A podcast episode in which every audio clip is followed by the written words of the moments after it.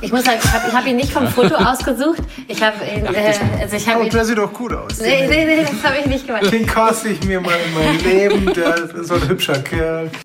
Also mit der will ich auf jeden Fall arbeiten. Die ist super. Das ist eine ganz tolle ja, Und immer umsonst. Ich will in Zukunft immer ja. umsonst arbeiten. Nee, nee, nee. Das Lustige ist, dass ich einen Tag später hat sich dann meine Agentin bei mir gemeldet und hat gesagt, du Hanno, sag mal, das äh, äh, ist schon bei dir angekommen, dass du dabei nichts verdienst. Mit Tees. Mit Mia Mariel Meyer und Hanno Koffler. Sie ist die Regisseurin, er der Hauptdarsteller von Die Saat gerade im Kino zu sehen. Seit vielen Jahren, seit ihrem ersten gemeinsamen Film, sind sie ein Paar.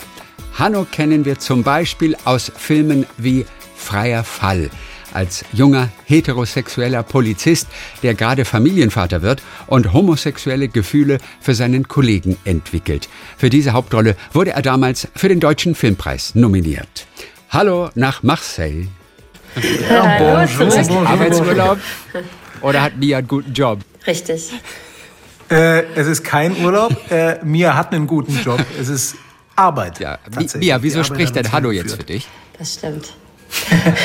Das machen wir immer so. Mir spricht für mich, ich spreche für Sie. Nein, Entschuldigung, ich war zu forsch. Du warst zu forsch. Ich habe bei Arbeitsurlaub direkt Ja gesagt, aber stimmt es gar nicht. Es fühlt sich an wie Urlaub, ist aber Arbeit. Nein, ich bin hier in Vorbereitung. Ähm, nee, ja. ich habe auch schon ein paar Tage gedreht. Ich darf ähm, die zweite Hälfte einer wundervollen Serie namens Transatlantik inszenieren für Netflix. Und äh, bin jetzt, habe ein paar Tage auch schon gedreht, habe jetzt aber auch ja. wieder Vorbereitung. Also ich bin gerade in der Vorbereitungszeit. Mhm in Marseille und das ist wunderschön. So, die Saat. Jetzt im Kino zu sehen, letztes Jahr bereits auf der Berlinale. Ihr beiden habt zusammen das Drehbuch geschrieben. Seit ein paar Jahren seid ihr auch ein Paar, seit eurer ersten gemeinsamen Produktion. Insofern ist ja schön, wenn man am Küchentisch dann auch noch so produktiv sein kann. Also, da habt ihr ein gemeinsames Abenteuer gerade durchlebt. Ihr sammelt ja diese Abenteuer. Ja. Das erste Abenteuer war, wie ihr euch kennengelernt habt. Mir, du kanntest ihn ja vorher auch nicht und warst ja ohnehin eine junge Regisseurin noch, die aus dem Studentenmilieu sozusagen erstmal kam. Deswegen kannte Hanno dich auch nicht. Du hast ihn ausgesucht nach einem Foto aber erstmal. Ne? Auch wenn ihr immer sagt, ja, nee, da war noch nichts, da hat noch nichts gefunkt. Wir haben erstmal nur so gerne zusammengearbeitet und das hat sich dann später daraus entwickelt. Aber so ganz mag man das gar nicht glauben. Ja, also ich muss sagen, ich habe hab ihn nicht vom Foto ausgesucht. Ich habe ihn, äh, also ich habe oh, der sieht doch gut aus. Nee, nee, nee, das habe ich nicht gemacht. Den caste ich mir mal in mein Leben, der ist so ein hübscher Kerl. Ganz genau, jetzt können wir es ja mal offen sagen. Das war eigentlich nur die Heiratsagentur. Nein, das äh, war natürlich nicht so. Ich habe ähm, in England studiert und ich hatte keine Ahnung, wer Hanno Koffler war. Und ein guter Freund von mir meinte, Mensch, äh, ich hatte ganz äh, viele Leute damals so auf dem, also immer wieder zugetragen bekommen von meinem Produzenten und dann hatte mein guter Freund, der Fabian, der hat mir den ähm, dann mal untergejubelt und gesagt, Mensch, der ist toll, den musst du dir mal angucken. Und dann ist der Hanno Gott sei Dank zum Casting gekommen. Übrigens auch, by the way, weil er nicht wusste, dass er kein Geld bekommt. das, hatte, das hatte die Agentin wohl vergessen, ihm zu sagen. Und dann kam er zum Casting. Das war ein wundervolles Casting. Ähm, für uns beide eine ganz, also wirklich in erster Linie einfach, das, ich weiß noch, erst rausgegangen und habe gesagt, zu meinem Produzenten, so und nicht anders möchte ich arbeiten, weil das war also mit jemandem, der dann auch so, so, so fein mit einem arbeitet und der so unfassbar ideenreich die Dinge umsetzt. Also man wünscht ja immer, dass dass das, was man sich vorstellt, noch tausendmal schöner umgesetzt wird. Und so war es dann auch. Mhm. Und dann ähm, bedurfte es ein bisschen Überredungskunst, weil als er gemerkt hat, so, nee, nicht wirklich Überredungskunst, aber es war ein bisschen schwierig, weil Hanno hatte tatsächlich noch einen anderen Film einen anderen in Mexiko. Dreh. Also lustigerweise ist, ähm, habe ich dasselbe auf meiner auf meiner Seite auch gemacht. Mir hat das ihrem Produzenten gesagt. Ich habe meine Agentin angerufen nach dem Casting mit mir und habe gesagt, hey äh, Inka, also mit der will ich auf jeden Fall arbeiten. Die ist super. Das ist eine ganz tolle ja, Regisseurin. Und immer umsonst. Ich will in Zukunft immer ja. umsonst arbeiten. Nee, nee, nee. Das Lustige ist, dass ich einen Tag später hat sich dann meine Agentin bei mir gemeldet und hat gesagt, du Hanno, sag mal, das äh, äh, ist schon bei dir angekommen, dass du dabei nichts verdienst. und da war es aber schon zu spät, weil ich mich schon dann begeistert hatte für die Zusammenarbeit und dann bin ich da, musste ich das natürlich natürlich auch machen, wollte ich dann auch wirklich machen. Ja, Gott sei Dank. Ähm, und und äh, dann gab es noch eben einen anderen Dreh, den ich parallel hatte. Und das war dann in der Umsetzung nicht so leicht, aber das hat uns beide, unser Leben natürlich total verändert. Absolut. Ja. Aber keine, es, das kam, die Liebe kam wirklich erst so schleichend, würde ich sagen, danach. In erster Linie stand die Bewunderung. Weil, wie mhm. interessant, weil, weil es ja oft so dieses, dieses erste Funken. Das gibt's ja dann einfach. Was daraus wird, ist was anderes. Aber dass es bei euch wirklich nach und nach gekommen ist. Naja, sie sah schon, sie sah schon, sie sah schon sehr hübsch aus. Sie sah schon sehr gut aus, als ich dann zum Casting gekommen bin. Das, das habe ich schon registriert. Aber das. Äh, der erste Funken war der, der erste Funken war wahrscheinlich wirklich genau das, dass ich sagte, Mensch, mit dem muss man arbeiten und du das ebenfalls. Also der war bestimmt da. Da war bestimmt auf jeden Fall eine Ma Magie war da. Eine Magie. eine, eine Magie. Eine Magie. Ihr habt euch auch ein bisschen dagegen gewehrt. Ich, ich denke immer, wenn man sich verliebt, kann man sich wirklich dagegen wehren, wie man gesehen hat bei euch? Nein, kann man nicht. Aber habt ihr das allen Ernstes versucht, die Zusammenarbeit naja. über das private Zusammenleben zu stellen? Das geht doch gar nicht. Doch, doch, das geht schon. Wirklich? Also wir, wir Oh ja, also voll, du hast dich ja voll unter Kontrolle, ey. Nein, genau, nee, nee, es ist, es ist so. Also ich meine, wir, wir, wir waren halt ähm, Regisseurin und Schauspieler und es war natürlich in dem Sinne ja irgendwo auch ein Tabu zu sagen, ähm, weil da, das, äh, wir wollten uns auf die Arbeit konzentrieren und auf den Film konzentrieren und deswegen äh, haben wir diesen ganzen Gefühlen erst auch danach okay. wirklich. Aber manchmal muss was parallel doch laufen. Ne? Manchmal versucht man das, das auch parallel irgendwie noch unterzubekommen. Aber gut, habt ihr ja auch irgendwann gemacht. Weiß nicht, weiß nicht, ich weiß ja nicht, wie das bei dir abläuft beim Arbeitsplatz. Bei uns war das strikt getrennt. Es waren auch sehr herausfordernde Dreharbeiten, muss man sagen, bei einem äh, mit Crowdfunding unter, weit unterfinanzierten Filmprojekt in 29 stolzen Drehtagen und ich glaube zwölf Stunden jeden Tag. Also ja, das war auf vielen Ebenen herausfordernd. Ach, guck mal. Und Hanno hat sich in der Zwischenzeit gesagt, 29 unbezahlte Drehtage. In der Zwischenzeit hätte ich mit Babylon Berlin Millionär werden können. ja, wenn die mir mal 29 Drehtage geben ja. würden ne, bei Babylon Berlin. Ja, geht, ist deine Figur eigentlich gestorben oder geht es für dich auch weiter mit Babylon Berlin auch? Mit Babylon geht's weiter. Wir haben eine, ich, ich glaube, dass also das von den Drehbüchern her und von dem, was wir da gedreht haben, das wird eine ganz tolle Staffel, glaube ich. Ja, wie schön. Die Saat, jetzt im Kino zu sehen. Es hat viel Lob gegeben, auf jeden Fall jetzt schon für die Saat. Zum Glück. Mia, was macht inzwischen deine Kritikfähigkeit? Oh, die ist immer, die, ich arbeite dran. ja, aber dieses, hast du, wie groß ist diese Nervosität? Man kann sich das gar nicht so vorstellen. Man denkt, Mensch, du hast doch tolle Hauptdarsteller und das ist eine schöne Geschichte. Was kann denn da eigentlich schiefgehen am Ende? Aber erzähl, wie hast du so diesen allerersten Abend, dieser Film Die Saat, wird einem größeren Publikum zum ersten Mal vorgestellt. Wie hast du das empfunden? Und, und, und wie nervenaufreibend ist es tatsächlich gewesen? Also ich glaube, ich würde mich da fast Dominik Graf anschließen, der da in Hof äh, in seinem Zimmer gehockt hat und gar nicht raus wollte, weil so ein bisschen hat sich das auch angefühlt für mich und fühlt sich auch jedes Mal so an. Also es ist auf jeden Fall äh, es ist super krass nervenaufreibend und man liest in jedem Gesicht etwas und man äh, man liest natürlich auch das, was man lesen kann und nimmt das alles mit. Also es lässt einen nicht an einem, es, es geht, es flattert nicht spurlos vorbei, aber ich versuche da immer sehr viel draus zu ziehen, die richtigen Schlüsse draus zu ziehen und vielleicht auch einfach was zu lernen. Denn ich meine, wenn ich jetzt äh, das perfekte Werk geschaffen hätte am Anfang meiner Laufbahn, dann kommt ja, was soll ich da noch, wo, wo soll es dann noch hingehen? Daher ist es ähm, auch schön, ähm, unterschiedliche Interpretationen meiner Arbeit ja. oder auch äh, mal darauf hingewiesen zu werden, was vielleicht nicht so gut ist. Daher. Die Saat. Dieser Film ist ein Herzensprojekt von euch. Es geht um eine Familie. Eine Familie, die zunehmend unter Druck gerät durch die Dinge, die so passieren. Da verliert vielleicht einer den Job und dann kommt noch der Umzug und äh, sie mussten, sie wurden gentrifiziert sozusagen. Rainer, deine Figur ist ja Bauleiter, verliert seinen Job schon relativ am Anfang des Films, also die, den leitenden Job auf jeden Fall. Der Druck auf die Familie nimmt dadurch weiter zu. So, in diesem Business mit diesen ganzen Kerlen, ja, das ist ja auch nur durchaus eine raue Umgebung. Da hast du dich natürlich auch eingearbeitet. Du hast bei der Vorbereitung auch selber ein bisschen auf dem Bau einige Zeit verbracht. Mia, das war wahrscheinlich die Idee der Regisseurin, oder? Mein Hauptdarsteller soll das mal direkt kennenlernen. Hm? Was war die Ansage? Ein bisschen beides. Hanno ist immer, der geht immer voll rein, der möchte das auch gerne selber, aber es war mir auch extrem wichtig. Ich finde, also ich muss sagen, dass ähm, es ist auch im Großen und Ganzen gut gelungen. Ich finde auch, dass das dass die Authentizität, was den Bau angeht, ähm, da hat Hanno super viel aufgesogen und mitgenommen. Wie er den Vorschlaghammer hält, das haben wir leider vergessen. Weil es wurde uns dann später von einem Bauleiter gesagt, Hanno hält den Vorschlaghammer falsch. Aber es ist am Ende sehr lustig, weil es eben dann den kleinen, den kleinen Fehler zeigt. Ja. Ähm, aber sonst finde ich, hat er das extrem gut gemacht und ist da gut reingegangen. Und ich glaube, also ich habe das nochmal abgeglichen mit einigen Bau, äh, Bauarbeitern danach und die fanden, die haben eigentlich alle einstimmig gesagt, ja, nee, so ist es. Und das freut mich Super. natürlich extrem.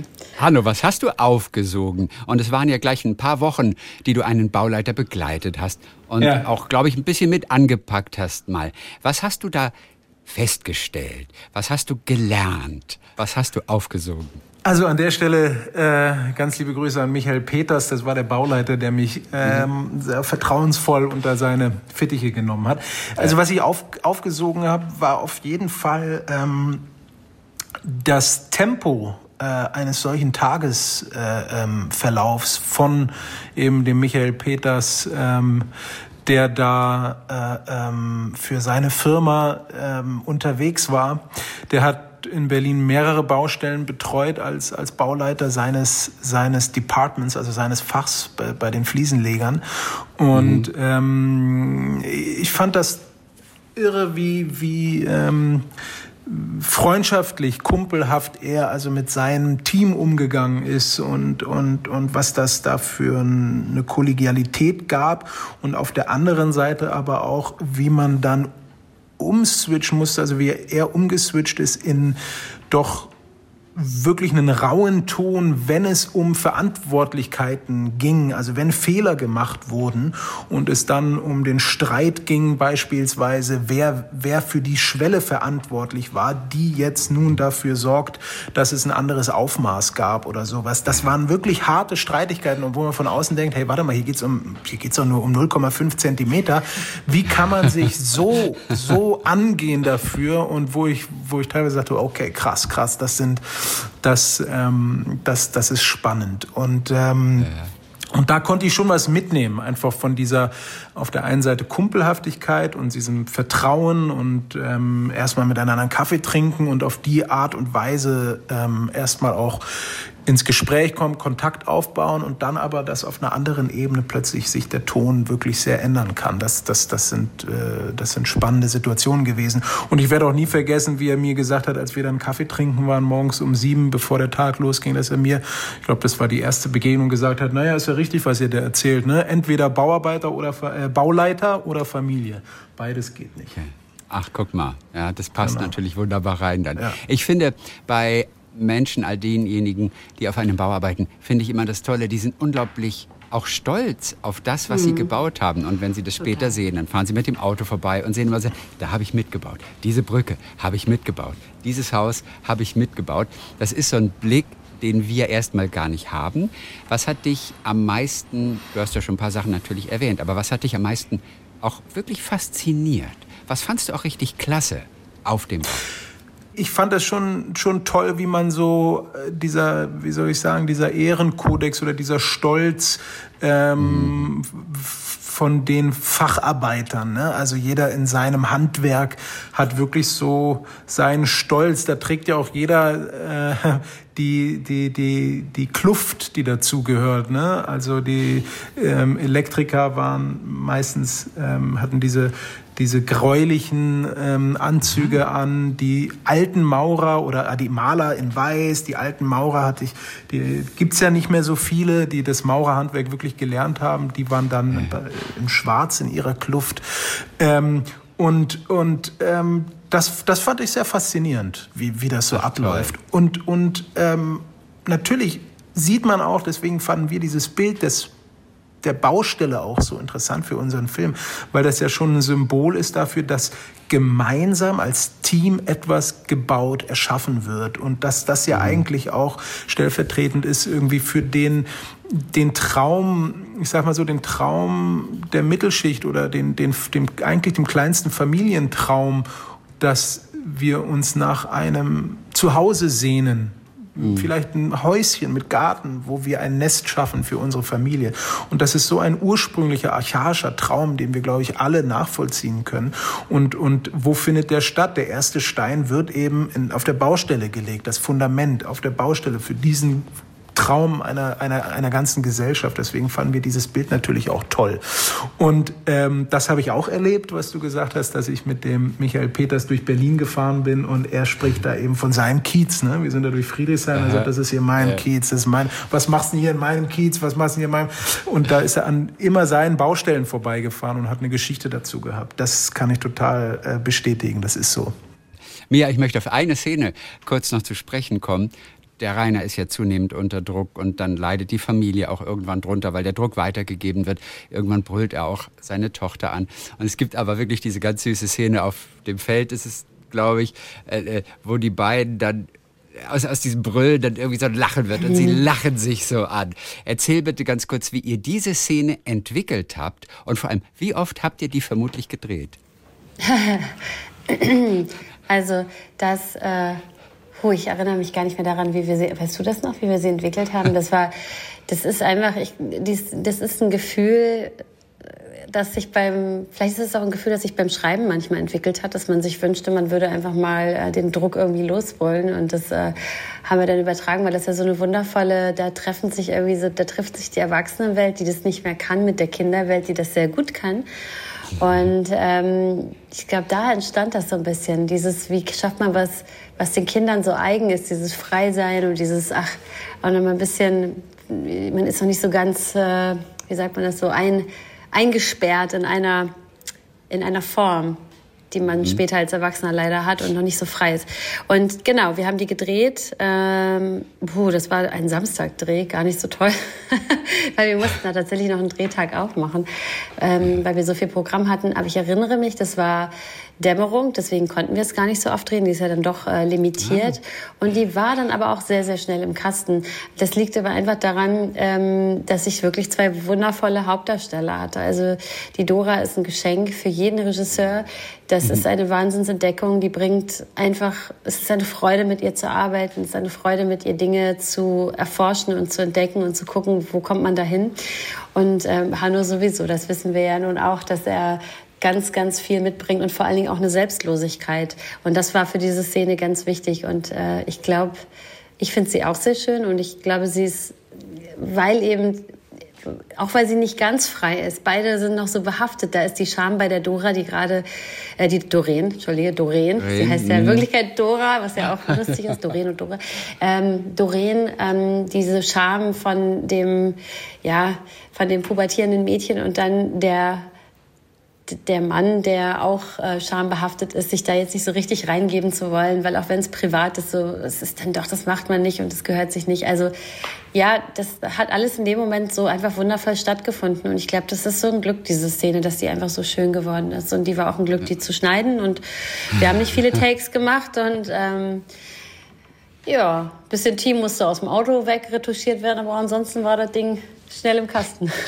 Aber wie, ach, ein bisschen Team war noch zu sehen im Auto hinten. Ein bisschen Team war noch im Auto zu sehen. Ja, diese Spiegelung, die wir dann hatten. Deswegen, also aber sonst, das war vielleicht die einzige Herausforderung, die wir hatten, äh, sich nicht im Auto okay. zu spiegeln. Aber nein, es ja. war einfach ein ganz, ganz toller Moment. Ich weiß, dass es auch noch eine Herausforderung war, weil Dora und Hanno war dann irgendwann schlecht, weil die das, äh, dieses, was war das, ein Falafel ein oder Döner, so? Ja. Döner, oh Gott, ihr Arme, was sind dann irgendwie Darum konnten wir es auch nicht so oft machen, weil den ist dann irgendwann schlecht geworden. Also wir haben es oft genug gemacht, muss ich an der, muss ich an der Stelle sagen.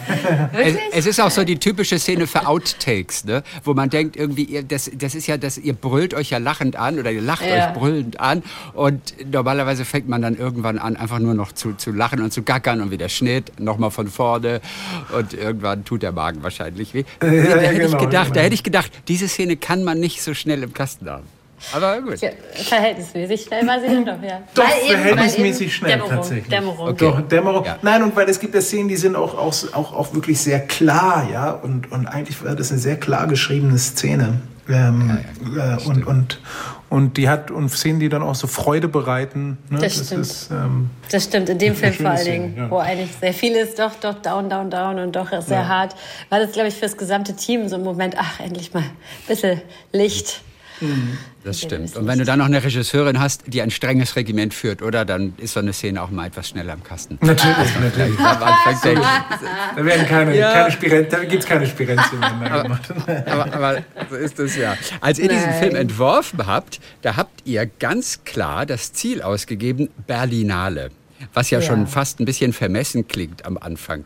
Warum war das wichtig? Es klingt ja fast wie so ein Dreijahresplan von der LPG Film oder so. ähm, heißt das so? War so, war so.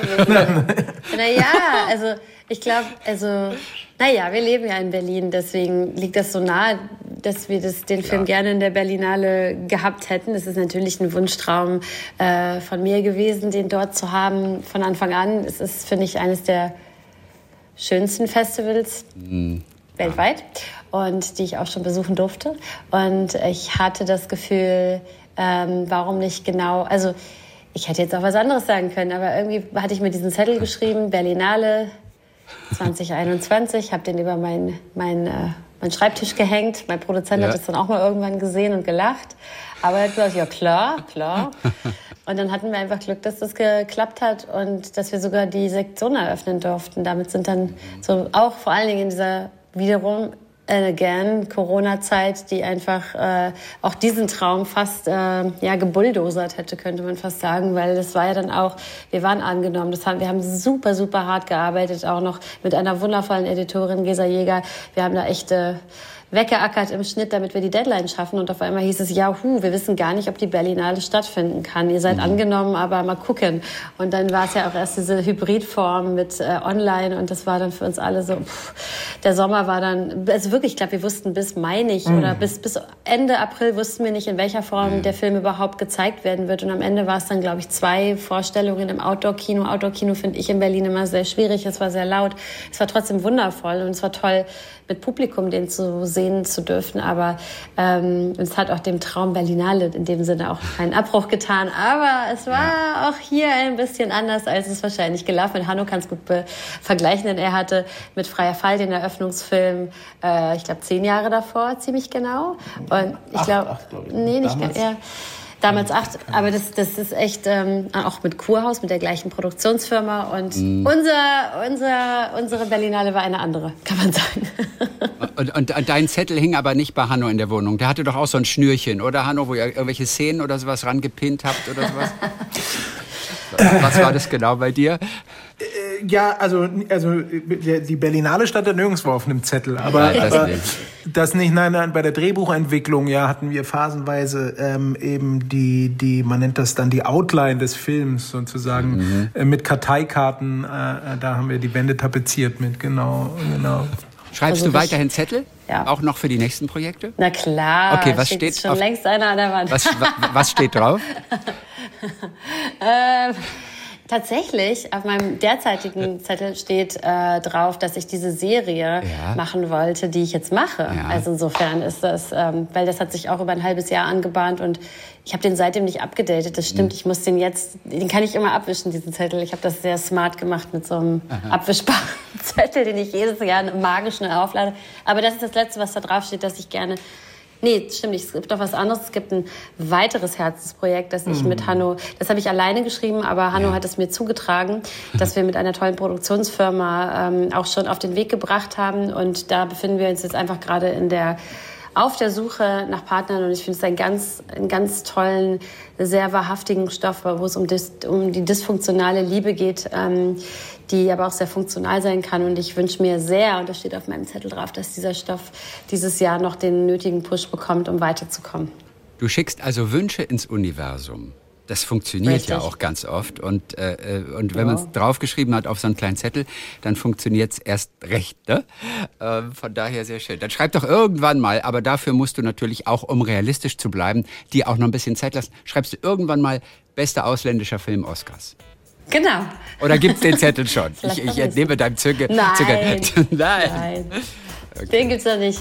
Äh, nee, nee, den, den gibt's, den gibt's tatsächlich noch nicht. Okay. Aber wer weiß, wer weiß.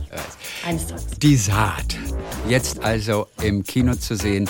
Hanno Koffler und Mia Marila Meyer. Herzlichen Dank und viele Grüße im Augenblick noch nach Marseille. Danke für heute. vielen Dank für die Einladung. War sehr nett. War sehr nett. Dankeschön. Ciao. Schön Mach's gut. Ciao. Talk mit Tees.